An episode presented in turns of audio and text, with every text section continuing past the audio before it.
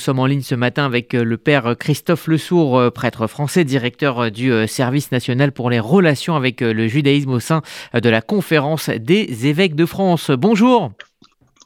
Bonjour euh, Rudy, bonjour euh, à tous les auditeurs de RCJ et je vous présente tous mes meilleurs voeux. Meilleurs voeux euh, également et merci donc d'être avec nous ce matin sur RCJ pour évoquer le pape émérite Benoît XVI. Alors on vient de l'entendre, hein, il a beaucoup œuvré pour le dialogue entre les communautés chrétiennes et juives. Il s'est rendu à Jérusalem, il a visité de nombreuses synagogues tout au long de son pontificat et il n'a pas attendu d'être nommé pape pour avoir cette curiosité, cette amitié pour le peuple juif. Non, vous avez raison. De fait, c'est euh, d'abord un, immense théologien. Et vous savez que ce qui est pour nous particulièrement touchant, c'est de penser que c'est sans doute l'une des dernières grandes figures ayant participé au Concile Vatican II qui disparaît. Certes, il n'était pas présent au moment du Concile Vatican II comme évêque, mais comme expert. Et c'est un homme qui a été euh, très important dans un certain nombre de débats et c'est peu de dire que son intérêt sur les racines juives du christianisme et sur l'importance du dialogue entre juifs et chrétiens aujourd'hui euh, était euh, pour lui une préoccupation essentielle. Est-ce que cela euh, venait de son parcours personnel hein? On, l'a dit, il a été enrôlé de force dans les, jeunesses hitlériennes. Ses parents étaient des, opposants. Est-ce que cela aussi lui a donné une certaine vision du judaïsme? Je, pense, de, de, même que euh, Jean-Paul II, comme polonais, ayant vu disparaître dans la Shoah euh, ses amis juifs, en avait été profondément bouleversé et euh, avait fait en sorte que l'Église puisse œuvrer à la transmission du souvenir de, la Shoah et lutter contre l'antisémitisme. De le même, euh, son enfance allemande marquée euh, par euh, ce qui l'a vu de l'hitlérisme et de ses effets dévastateurs fait que Benoît XVI s'est profondément engagé contre l'antisémitisme et dans le dialogue fraternel entre juifs et chrétiens. Tout à fait.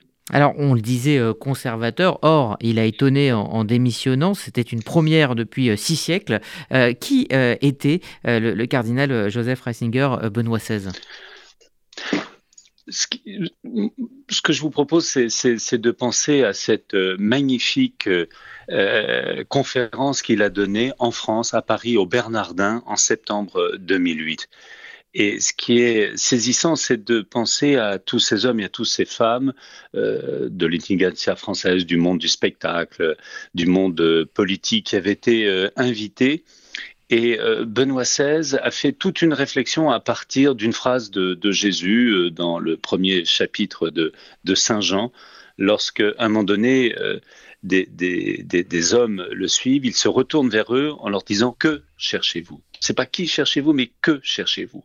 Et à partir de cette phrase, il a mené toute une réflexion pendant 45 minutes qui a beaucoup marqué les uns et les autres parce que il touchait et les cœurs et la conscience humaine. C'est vrai que les uns les autres, nous sommes invités à nous poser cette question fondamentale dans le fond. Qu'est-ce ah. qu'on cherche? Que cherchons-nous dans la vie? Depuis euh, euh, l'annonce de sa disparition hein, le, 31 décembre dernier, de nombreux fidèles venus du, monde entier se pressent euh, au Vatican alors que le pape Benoît XVI était retiré depuis de nombreuses années. comment interprétez-vous cette foi des chrétiens du, monde entier qui viennent le saluer et lui dire un, dernier au revoir? Je, pense que ce qui a beaucoup touché les uns et les autres, c'est premièrement euh, le fait qu'il ait voulu, comme euh, théologien, et il a été, vous le savez aussi, le préfet pour la congrégation de la doctrine de la foi, qui est euh, un poste éminemment complexe, difficile, eh bien, cet homme-là, comment dire, a aidé les uns et les autres à tenir foi et raison, et tout en étant un homme d'une immense bonté, d'une très grande gentillesse. Tous ceux qui ont été amenés à le rencontrer attestent qu'il avait euh, pour les personnes, beaucoup de respect, beaucoup de délicatesse, beaucoup de, bienveillance, et cela se, se, se sentait. Et c'est vrai qu'après euh, le pontificat de, Jean-Paul II, qui a été un pontificat hors norme pendant 27 euh, ans, avec des enjeux géopolitiques tout à fait fondamentaux, et, eh bien, il, a apporté sans doute la, sérénité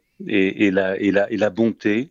Et nous voyons bien que les uns les autres expriment beaucoup de, reconnaissance. Et c'est vrai que euh, même s'il a quitté presque depuis euh, dix ans euh, la, responsabilité éminente qui était la sienne comme souverain pontife, il n'empêche euh, il, a laissé dans les cœurs un, souvenir impérissable de bonté et de rigueur intellectuelle.